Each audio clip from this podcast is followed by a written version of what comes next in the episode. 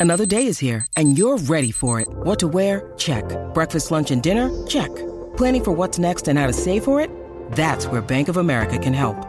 For your financial to-dos, Bank of America has experts ready to help get you closer to your goals.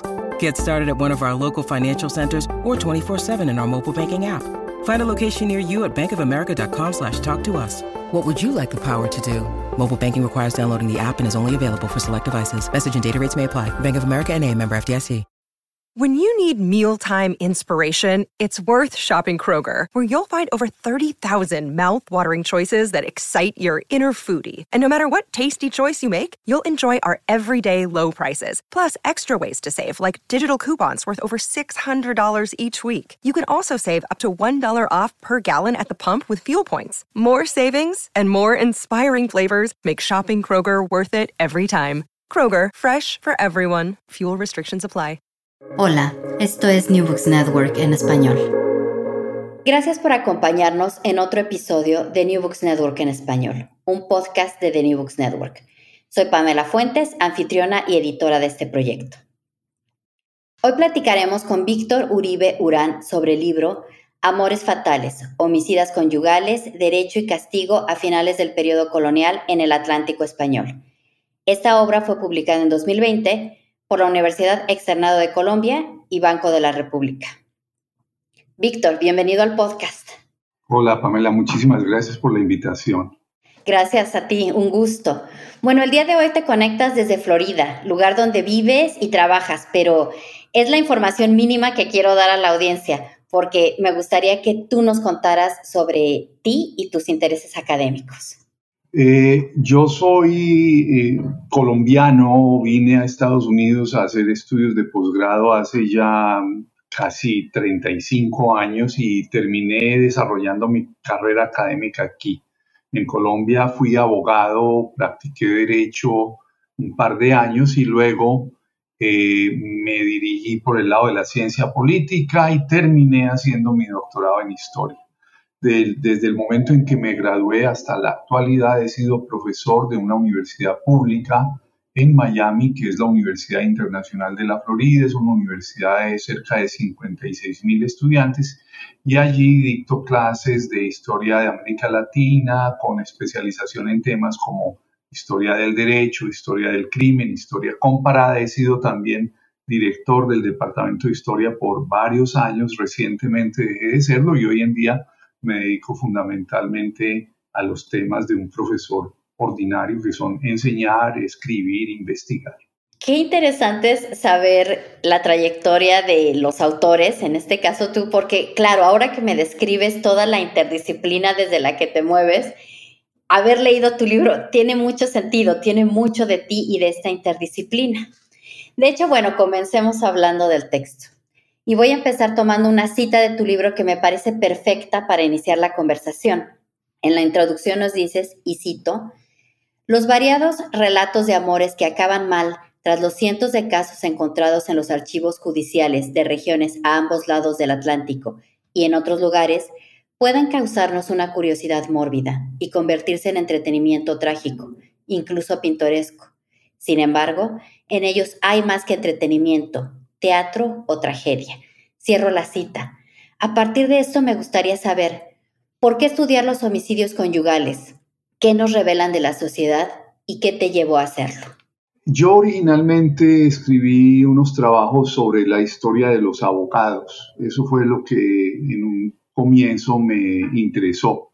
Por ser abogado, por volverme historiador, quise mezclar los dos temas y escribir sobre la historia de los abogados, qué hacían los abogados, eh, a qué se dedicaban, qué influencia tenían en la política, en la formación del Estado, etc.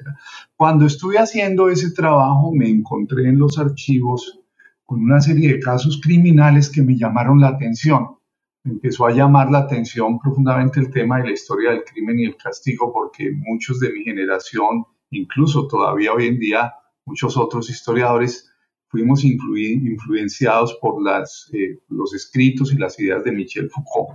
Michel Foucault escribió un trabajo particularmente muy importante sobre la historia del castigo, que se llama Vigilar y Castigar, y eh, un poco eh, con la curiosidad de, de, tratar de seguir los pasos de Foucault, yo me empecé a interesar de nuevo en los casos criminales. Y entre los casos criminales, los que más llamaron mi atención poderosamente fueron casos que involucraban el asesinato de un esposo por parte de su pareja o de una esposa por parte de su pareja. Me pareció curioso que hubiera tantos casos, yo no me imaginaba que en los archivos me iba a encontrar con docenas de casos y me pareció además muy interesante utilizarlos como una ventana para entender los conflictos de género, porque aparte, digamos, de esta manifestación extrema de violencia, el homicidio, lo que yo pensé y confirmé luego que podría entenderse a través de estos casos era justamente el día a día de las relaciones de una pareja y la forma en que ese día a día podía degenerar en unos conflictos extremos que incluso llegaban hasta el punto de que uno de los dos cónyuges mataba a su pareja. Entonces fue como una combinación de seguir a un autor importante, el autor francés Michel Foucault, de adentrarme en temas del día a día de las relaciones de género, me empezó a interesar el tema de la historia del género, no era algo que yo eh, hubiera pensado en hacer o me hubiera pensado en dedicarme a él, pero me interesó más y más y me interesó de nuevo esta manifestación extrema de violencia simplemente porque vi que allí podía haber una ventana hacia el día a día y como te digo, confirmé que así era. Y definitivamente lo logras y me alegra porque no te quedas en la anécdota, que son riquísimas y que a veces uno en el archivo se, mm. se queda en el, en el texto porque son tan interesantes y sin embargo tú vas más allá. Y justo en este punto de la entrevista, creo que vale la pena que nos sitúes en los años y lugares que estudiaste. Y bueno, aprovecho para llamar la atención sobre la estructura del libro, que me parece muy provechosa. Quiero decirle a quienes nos escuchan que es como tener dos libros en uno, porque en seis capítulos intercalas tres que se enfocan en la historia del derecho y tres más orientados a la historia social y la sociología histórica. Entonces ahí dejo el comercial, es como dos libros en uno, insisto. Pero bueno, volviendo a la pregunta, ¿cuál es el periodo que analizaste y por qué escogiste España y lo que hoy es Colombia y México. El periodo de, mi interés como historiador siempre ha sido la llamada época de la Revolución Democrática, es decir, el periodo de 1750, fines de lo que sería la historia colonial en América Latina, y la primera mitad del siglo XIX, 1850. 1750, 1850 es sobre la época en que yo he escrito. En este libro en particular, me concentré en la época de 1750 a 1820. No alcancé a llevar la narrativa hasta 1850 por distintas razones de índole práctica. Era muy complicado, hubiera tenido que escribir más capítulos, se hubiera vuelto un libro demasiado largo y decidí cerrarlo eh, prácticamente cuando se consolida o, se termina la, la revolución de independencia en dos de los países que estudio, que son Colombia y México, y eh, eh, termina pues el periodo de, dominio colonial por parte del otro país que estudio también, que es España. Entonces es un libro que cubre 1750-1820 y tiene tres casos. El caso de Colombia, que en su momento se denominaba Nueva Granada, el caso de México, que en aquella época se denominaba Nueva España, y el caso de España. Y la razón por la cual decidí incluir a España es porque quise escribir un libro con lo que eh, todavía hoy en día continúa siendo una corriente importante en la historia, que es la historia atlántica. La historia atlántica trata de, de si se quiere, medir, auscultar, entender procesos históricos que se desarrollan en las dos orillas del Atlántico, en este caso dos regiones coloniales y el país metropolitano, que sería de nuevo la monarquía española. Y es una modalidad de historia que además de ser atlántica es comparativa, porque a mí siempre me ha interesado mucho la historia comparada. Este es un libro que lo que trata es de comparar y contrastar lo que está sucediendo en regiones coloniales, colonizadas por España y en la madre patria para tratar de sacar algunas conclusiones en torno a qué tan particular era lo que sucedía en la madre patria, qué tan particular era lo que sucedía en las colonias, qué tanto influyeron unos desarrollos sobre los otros, qué tanto influyó, por ejemplo, todo lo que fue la infraestructura legal en el desarrollo del tratamiento de estos casos, qué tanto se, se asemejaron las relaciones de género en la metrópolis y en las colonias y de nuevo una serie de comparaciones más allá que tienen que ver con la vida social del día a día en tanto las regiones coloniales como en la metrópoli, etcétera, etcétera. Y que justamente la estructura de tu libro permite ir capítulo a capítulo viendo las comparaciones y constantemente nos recuerdas cuáles son las diferencias y cuáles son las cosas que, digamos, se parecen en los tres contextos que estudias. Pero bueno, vayamos a las leyes, porque es central en tu análisis. Desde el punto de vista de la legislación colonial, ¿cómo se concebía la violencia dentro del matrimonio?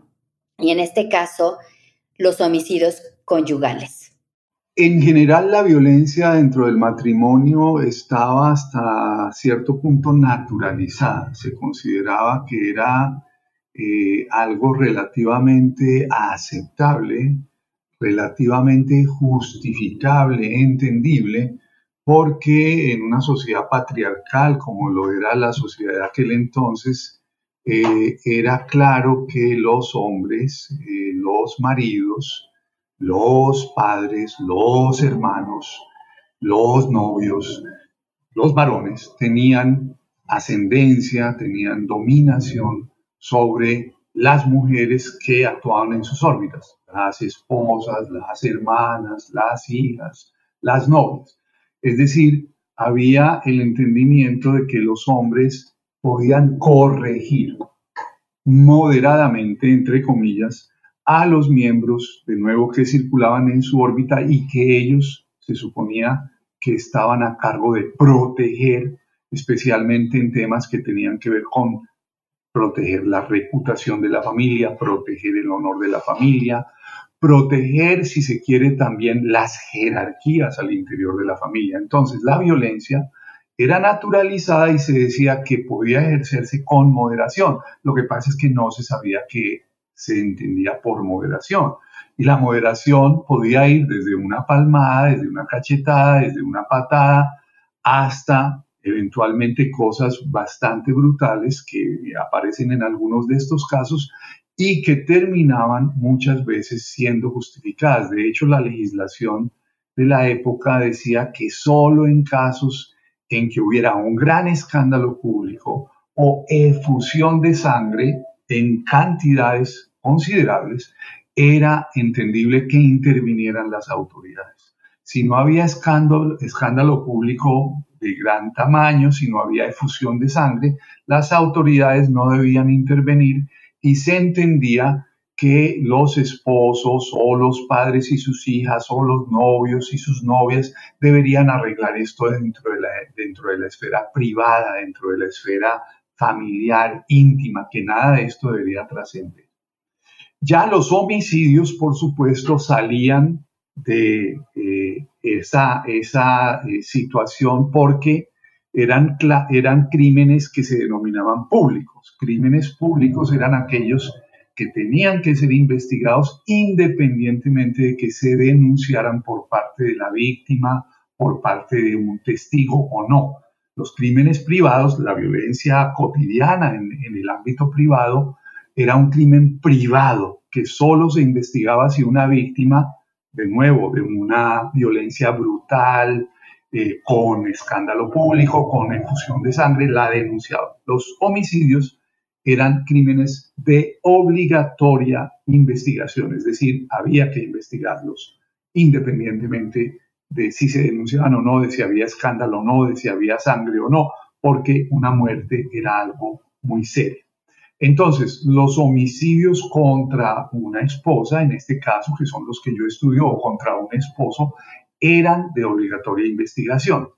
El asunto es que en esta legislación también había una serie de, si se quiere, válvulas de escape para evitar la responsabilidad de los homicidas, especialmente los varones. Las válvulas de escape tenían que ver con que la esposa los había traicionado, que la esposa los había irrespetado, que la esposa los había desobedecido, se había comportado en una forma inaceptable dentro de una sociedad en que las mujeres debían ser virtuosas. Entonces, no obstante que eran investigados, también eran crímenes que eventualmente al ser juzgados daban mucho espacio para que los hombres y sus abogados maniobraran y pudieran eventualmente ser eximidos de responsabilidad. Y en términos generales te resumo tanto un poco la situación de la ley en cuanto a violencia y la ley en cuanto a homicidios. Sí, claro, muchas gracias. ¿Y qué tal el divorcio? ¿Cuál era el lugar que el divorcio podía ocupar en la sociedad colonial? ¿Era algo que siquiera se podía pensar? En la sociedad colonial había divorcio entre comillas, porque en realidad lo que existía era separación de cuerpos, lo que hoy en día se llamaría en derecho separación de cuerpos, es decir, la posibilidad de que una pareja mal avenida en casos extremos pudiera separarse sin poder tener la libertad de volver a casarse. En ese caso, pues no había lo que se conoce hoy como divorcio vincular había la posibilidad de que, por ejemplo, en casos de maridos consuetudinariamente borrachos o que no sostenían a sus familias o que maltrataban gravemente a sus mujeres, pudieran ser autorizados a, estos matrimonios pudieran ser autorizados a vivir separadamente, físicamente separados. Entonces, el divorcio tenía una existencia limitada, si se quiere, o, un ámbito de acción limitado. No había, en cuanto tal, lo que hoy conocemos como divorcio. Y tampoco era fácil que esa separación de cuerpos se pudiera consolidar, se pudiera eh, verificar, porque había que tener acceso a abogados, porque muchas parejas eran obviamente el 80, 90% de la sociedad era pobre, no tenía eh, recursos para acceder a los servicios de un abogado, para buscar eh, los sitios donde estos casos se podían tramitar, que típicamente eran capitales, en donde había, por ejemplo, dado que muchos de estos matrimonios eran eh, matrimonios religiosos, matrimonios celebrados eh, ante la iglesia, que se pudieran obtener acceso a los jueces eclesiásticos. Entonces, aunque existía, entre comillas, el divorcio, el acceso a ese eh, mecanismo de, resolver conflictos familiares no era muy amplio eh, para una gran porción de la sociedad colonial, de tal manera que muchas parejas se veían obligadas a continuar coexistiendo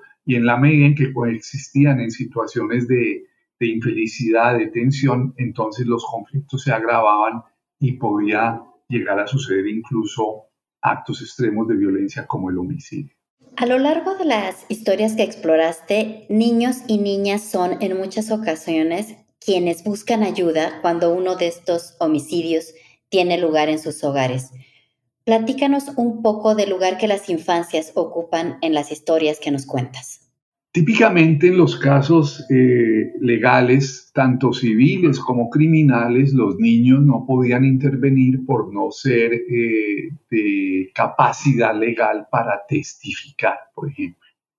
Pero excepcionalmente en estos casos, precisamente porque los niños, eh, miembros del grupo familiar, eran muchas veces los principales testigos, o eran quienes acudían a buscar ayuda para que su papá no siguiera violentando a su mamá o para que en algunos casos la mamá no violentara al papá.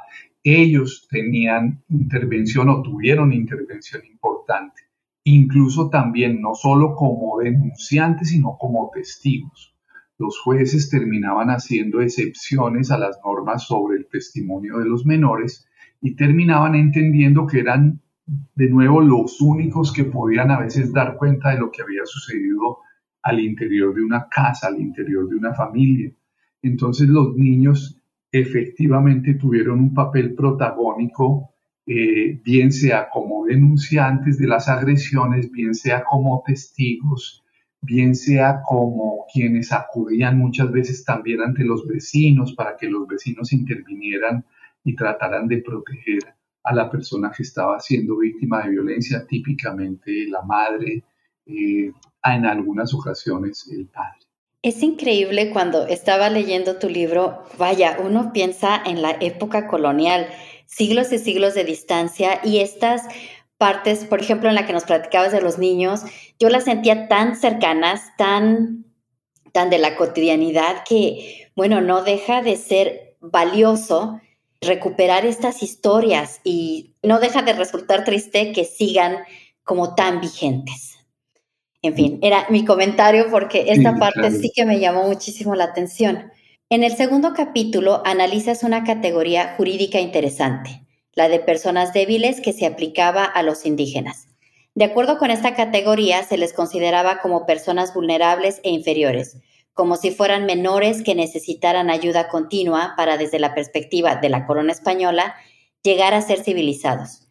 Sin embargo, nos explicas en el libro que en privado los varones indígenas se comportaron como hombres de otras castas, es decir, ejercieron roles masculinos violentos dentro del hogar. ¿Qué papel jugó jurídicamente el hecho de que se consideraran personas débiles cuando eran acusados por el homicidio de sus esposas? Eh, en el capítulo que le dedico a México, una de las cosas que más me llamó la atención fue primero la participación masiva de indígenas en los casos de violencia contra las mujeres. Un altísimo porcentaje de los victimarios en el caso de la Nueva España, de México, eran eh, miembros de comunidades indígenas, algunas comunidades mucho más eh, urbanizadas, si se quiere utilizar esa expresión, mucho más eh, españolizadas que otras, pero tanto los unos como los otros, tanto los que estaban un poco más españolizados como los que todavía vivían en lugares remotos, incurrieron en actos de violencia eh, cotidiana contra sus esposas. Y me llamó la atención que al ser juzgados se les aplicaba un tratamiento bastante benigno. Y ese tratamiento bastante benigno tenía que ver con esta categoría que tú has mencionado, que en latín era la categoría eh, que se denominaba miserabilis persone. Miserabilis persone eran personas miserables, pero miserables no por eh, razón de pobreza material. Digamos, no eran miserables por ser pobres, eran miserables por ser vulnerables. Y eran vulnerables por considerárseles niños, equivalentes a los niños, es decir, por considerarse que cualquier indígena, independientemente de su edad, era un infante, era un niño, que no tenía capacidad de actuar racionalmente y con, digamos, eh, la madurez emocional de un blanco, de un blanco. Era miserable por ser un niño y por ser alguien equivalente a otras personas miserables en la sociedad, digamos, a una persona con algún tipo de invalidez física o a una persona con algún tipo de incapacidad eh, incapacidad de, eh, no se me ocurre en este momento el ejemplo, pero, pero básicamente se les consideraba inferiores, inferiores en términos de su capacidad de actuar eh, razonablemente, inteligentemente, maduramente. Y entonces muchos de estos indígenas que eran acusados de homicidio, se les probaba haber asesinado a su esposa, terminaban siendo perdonados, terminaban siendo eh, a veces sentenciados a unos castigos bastante leves. Algunos los ponían a atender un, bote atravesando un río o a limpiar una iglesia, o a veces, en los casos más extremos, a trabajar en alguna obra pública por seis meses, un año, dos años, pero no se les sentenciaba a castigos de muchos años en prisión o muchos años a trabajos forzados o incluso la pena de muerte que a veces se aplicaba en algunos casos. Entonces la categoría de miserabilis persona me llamó poderosamente la atención y por eso terminé de hecho eh, titulando el capítulo acerca de los indígenas patriarcas abusivos o niños inocentes, porque eran efectivamente patriarcas abusivos en la esfera familiar, pero se les trataba en el ámbito judicial como niños inocentes a los que se les perdonaba. Y bueno, también nos cuentas que existieron otras atenuantes para, digamos, la población general. Estas atenuantes jurídicas fueron el consumo de alcohol, el uso de las emociones en la defensa, por ejemplo, alegando locura, furia, rabia, pasión ciega, o el tiempo que pasaba entre el ataque y la muerte de la víctima e incluso perdones reales. Yo sé que son varios, pero si nos puedes dar un par de ejemplos sobre cómo funcionaban estas atenuantes y quiénes las aplicaban, cómo funcionaban en la defensa, etcétera, lo que nos quieras contar. Sí, el consumo de alcohol, por ejemplo, era muy frecuente eh, y era muy frecuente en eh, incidentes de violencia doméstica, de homicidio doméstico. El consumo de alcohol en vez de considerarse un agravante, era un atenuante, porque se consideraba que la persona no estaba actuando en su sano juicio, no estaba actuando en forma racional, sino en forma irracional debido al consumo de alcohol, en la medida en que no fuera un consumo cotidiano o en la medida en que no hubiera sido intencional para cometer el crimen y para eh, protegerse de responsabilidad ante el crimen, ese era una circunstancia que disminuía el castigo. Los jueces tendían a reducir la pena en esas situaciones. Los perdones reales también eran una situación que se aplicaba masivamente. Este más que un atenuante era simplemente una situación cotidiana en que los reyes, para celebrar eh, ocasiones especiales de la monarquía, el nacimiento de un infante, el matrimonio de un infante o el matrimonio de un rey o la coronación de un rey, expedían decretos de indulto y amnistía en donde muchos de los que salían de las cárceles eran personas que estaban condenadas o esperando una condena por homicidios domésticos el hecho de haber actuado bajo rabia o intenso dolor, lo que luego se denominaría en el siglo XIX intenso dolor, era también un atenuante. Se consideraba que estos individuos no merecían el castigo típico o el castigo ordinario, sino un castigo extraordinario y extraordinario quería decir más leve. Entonces, todas estas eran eh, situaciones, por ejemplo, otra que tú también mencionaste, el hecho de que tú golpearas a tu pareja, pero esa persona no muriera inmediatamente, sino días después del ataque, se entendía como un indicador de que la muerte no era resultado de la golpiza o de las puñaladas que tú le habías propiciado o del asfixiamiento que tú le habías causado o del envenenamiento, sino que eran producto de otra serie de circunstancias intervinientes, es decir, que no moriste por los golpes, sino porque se te infectó la herida en el hospital, o que no moriste por el veneno, sino porque no te trataron bien, o que no moriste por la puñalada, sino porque no te cuidaste.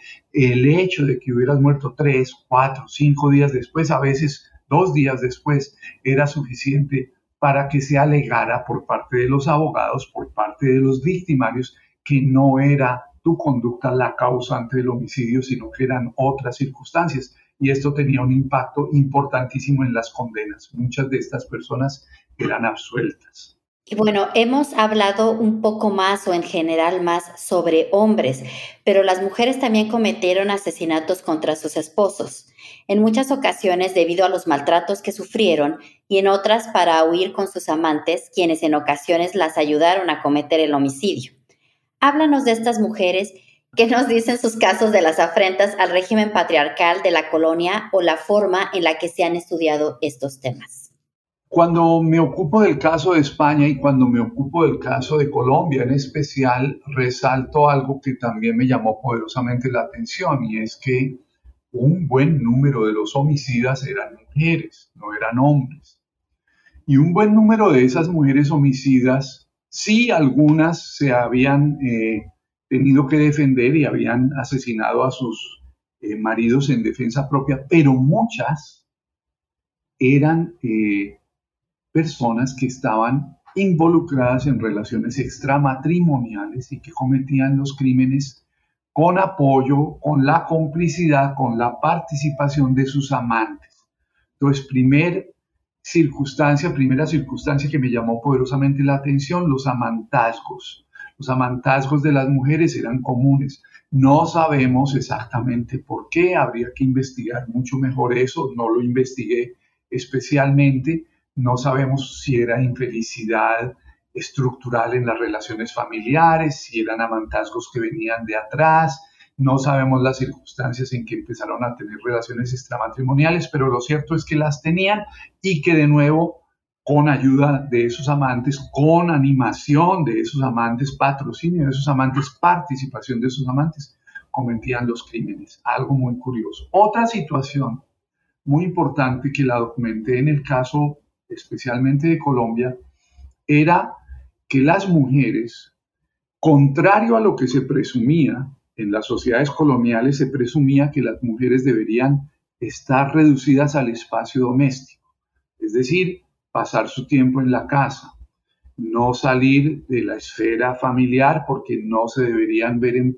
en público solitarias especialmente, no deberían trascender un ámbito muy restringido. Pero contrario a, esa presunción, realmente las mujeres tenían una vida pública muy intensa.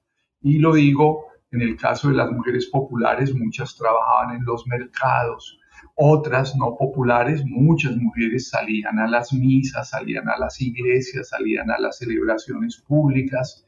Algunas tenían ventas de productos en sus casas, de tal manera que muchos viajeros pasaban golpeaban la puerta y ellas tenían interacción con personas en el día a día. Entonces las mujeres trascendían el espacio doméstico y al hacerlo entraban en choques con sus maridos, con sus parejas, porque sí era claro que los maridos no gustaban de que sus mujeres interactuaran eh, ampliamente con hombres en distintas esferas, eh, al salir de una iglesia, o al vender una chicha, una bebida embriagante en sus casas, o al encontrarse en un camino con alguien, o al eh, participar en, en, una celebración de una corrida de toros o algo así.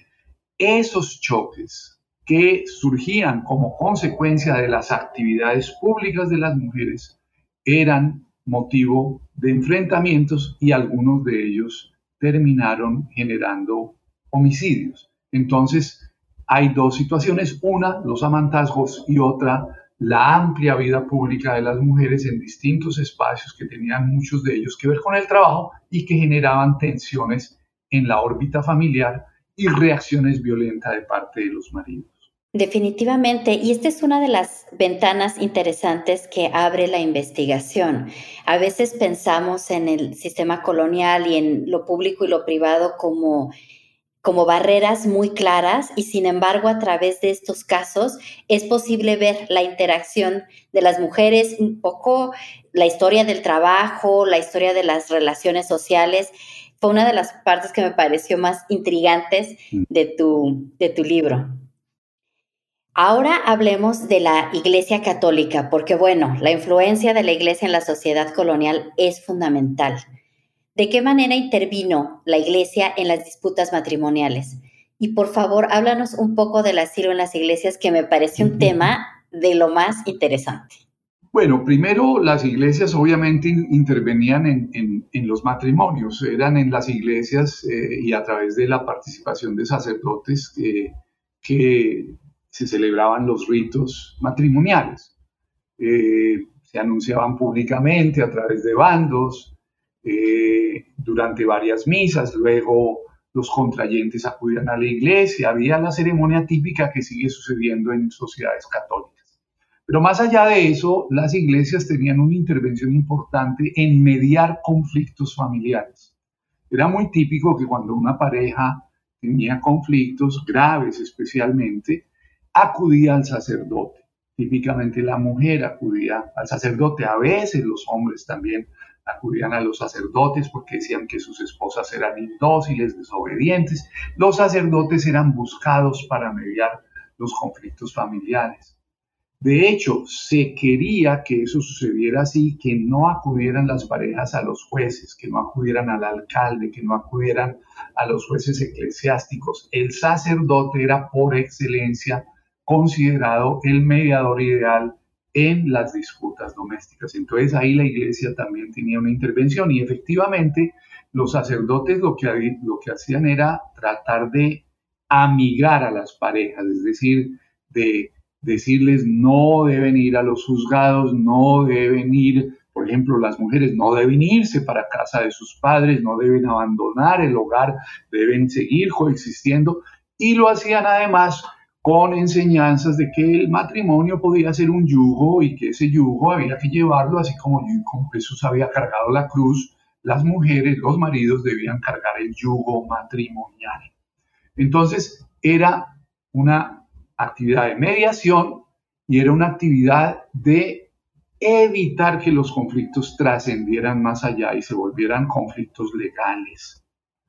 Pero hay una intervención que tú mencionaste en la iglesia que es de otro tipo y que tiene que ver con que también en mi investigación encontré que muchos de los criminales, después de cometer los crímenes, los asesinatos contra sus parejas, se refugiaban en los templos, es decir, buscaban una iglesia para entrar. Y yo pensé inicialmente eh, que era simplemente como una manera temporal de, de demorar su captura, de que no los capturaran inmediatamente o de que el cura interviniera y tratara de decirle al juez que, que fuera benigno o benévolo con, con ellos. No, resulta que era una institución muy importante. El asilo en sagrado era una institución que generaba, de hecho, un enfrentamiento entre la corona, las autoridades civiles y las autoridades eclesiásticas. Las autoridades eclesiásticas básicamente reclamaban el derecho a que nadie, eh, por autoridad eh, y representante de la corona que fuera, interviniera en los templos o se introdujera a los templos o entrara a los templos a sacar un criminal. Es decir, no era un refugio temporal, era, si se quiere, un refugio permanente mientras los casos eran tramitados y además los casos debían ser tramitados por jueces eclesiásticos. Es decir, el asilo en sagrado, lo que hacía el asilo en las iglesias, era, si se quiere, cambiar la jurisdicción y hacer que los jueces civiles, los jueces reales, típicos, no pudieran intervenir, sino que interviniera el juez eclesiástico para garantizar algo que era producto inmediato del asilo y era que esas personas no podían ser condenadas a la pena de muerte ni a una pena que involucrara la mutilación de un miembro es decir, que no podían sufrir castigo físico severo. Cuando uno se asilaba en sagrado, después de haber cometido un homicidio, tenía la garantía de que no lo podían condenar a la muerte, de que no lo podían condenar a un castigo severo y de que debía haber intervención de la autoridad eclesiástica para garantizar de nuevo un tratamiento más benigno. Entonces el asilo en sagrado se volvió un mecanismo masivo para los criminales reducir la potencialidad de que se les castigara severamente.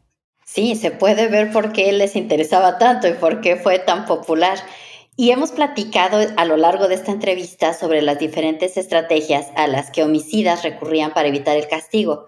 Sin embargo, no hemos hablado en detalle sobre las penas a las que podían enfrentarse, algunas muy severas. ¿Nos puedes contar al respecto? En teoría, la pena para un homicida de su esposa o de su esposo era lo que se llamaba el incubamiento. El incubamiento era un castigo que según investigué provenía de Roma, provenía del derecho romano. Había sido en Roma, en el derecho romano, había sido utilizado para castigar a los que cometían un crimen genérico que se llamaba el parricidio. El parricidio, a diferencia de lo que hoy se entiende por el parricidio, que es el crimen contra el padre, era el crimen contra una persona cercana del ámbito familiar, el padre, la madre, los hermanos, los esposos, las esposas, los abuelos, las abuelas. El parricidio genéricamente se castigaba en Roma con el incubamiento. El incubamiento fue heredado por eh, la corona española, se adoptó en la corona española para castigar este tipo de homicidios. Y el incubamiento consistía en un castigo muy severo, simbólicamente muy vistoso, que eh, incluía introducir al victimario, al criminal vivo, dentro de un saco de cuero. Dentro de ese saco de cuero en Roma el castigo llamaba a que se introdujera un simio, una serpiente y eh, un gallo y que se sellara el saco de cuero con el criminal vivo y estas tres víboras a su interior y luego ese saco de cuero se arrojara a una corriente de agua, típicamente un lago, el mar, un río. La idea era que estos criminales eran tan despreciables que no merecían eh, ser enterrados y no merecían que se tuviera memoria de ellos, es decir, era una manera de desaparecerlos de la memoria colectiva, no solo por falta de enterramiento, sino porque desaparecían en esa corriente de agua y eran devorados por las víboras. Este castigo de nuevo fue heredado por el derecho español, pero el derecho español, parte de lo que yo documento, con el paso del tiempo lo fue morigerando, lo fue atenuando de tal manera que lo que yo empecé a descubrir era que efectivamente se usaba la cuba, el saco de cuero, pero ya no se introducían las bestias, ya no se introducían las serpientes y los simios y los gallos y los perros también. Eh, hubo intervenciones en algún momento histórico de, los perros, sino que eh, se pintaban en el exterior del saco de cuero como una manera simbólica. Además, ya no se arrojaba a las personas a la corriente de agua para abandonarlas, sino que se les mojaba ligeramente y se les sacaba y ya no se les dejaba de enterrar, sino que eran enterrados con participación de unas hermandades religiosas que se especializaron en rescatar a estos delincuentes una vez que eran ejecutados, porque se les ejecutaba, pero se les ejecutaba típicamente en la horca, y una vez que eran ahorcados, es decir, una vez que ya no se cumplía el castigo romano del incubamiento, sino que se cumplía un castigo alternativo, esos cuerpos no eran abandonados a su suerte, sino que eran enterrados en sitios especiales a cargo de nuevo de estas hermandades. Entonces, parte de lo que documento es cómo evolucionó el castigo, cómo fue transformado en algo eh, simbólico y cómo fue sustituido por la horca. Y al final, también documento cómo la misma horca fue sustituida por un nuevo castigo al final del periodo colonial que fue el llamado garrote. El garrote era un castigo que consistía en utilizar una silla especial con un torniquete que se apretaba alrededor del cuello de las víctimas y ese torniquete se apretaba hasta el punto en que trituraba las vértebras para causar una muerte más rápido que la que sucedía, más rápida que la que sucedía en la horca. Entonces el, el eh, garrote, el garrote vil, el llamado garrote vil, fue utilizado en España y sus colonias a finales del periodo colonial. Esto empezó realmente mucho más temprano. El uso del garrote se, el garrote se usó pues desde la etapa medieval, pero para los casos de homicidio doméstico empezó a ser usado hacia finales del siglo XVIII, comienzos del XIX, de nuevo como una manera de humanizar el castigo, porque paradójicamente, aunque era un castigo bastante cruel, si uno se pone a imaginarse sentado en una silla con un torniquete apretado al cuello, en donde le trituraban las vértebras, sin embargo se consideraba que era un castigo más humano comparado con el castigo de la horca. La horca era un castigo muy agónico que duraba mucho tiempo, en donde la gente a veces no moría rápidamente, sino que se, debatía entre la vida y la muerte por horas. Eh, y entonces esto fue un descubrimiento, entre comillas, humanista al final del periodo colonial para acelerar la ejecución de los criminales. Vaya, pues qué manera de terminar la conversación sobre tu libro. Hubiese querido eh, pensar en alguna otra pregunta para, para terminar, pero bueno, no quiero tomar más de tu tiempo y la audiencia, por favor, vayan al libro porque hay mucho, mucho más. Es una investigación muy detallada con casos específicos, con los cambios legislativos, con cifras, etcétera. Víctor, ¿en qué otros proyectos estás trabajando? ¿Sigues, sigues investigando temas sobre la colonia? ¿En qué estás ahora? Mira, yo estoy trabajando en tres proyectos separados. Uno es una cosa menos sexy que esta que acabas de oír. es una historia de las constituciones iniciales de la Nueva Granada, de Colombia. Eh, es una historia del derecho constitucional, la historia del constitucionalismo temprano en la Nueva Granada en la década de 1810 especialmente.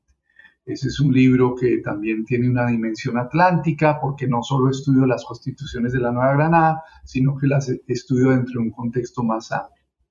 Y estoy trabajando en dos libritos que son microhistorias, también relacionadas con los homicidios domésticos. Yo me encontré un par de casos muy interesantes que eh, no encajaban en mi libro y decidí volverlos materia de dos libros separados.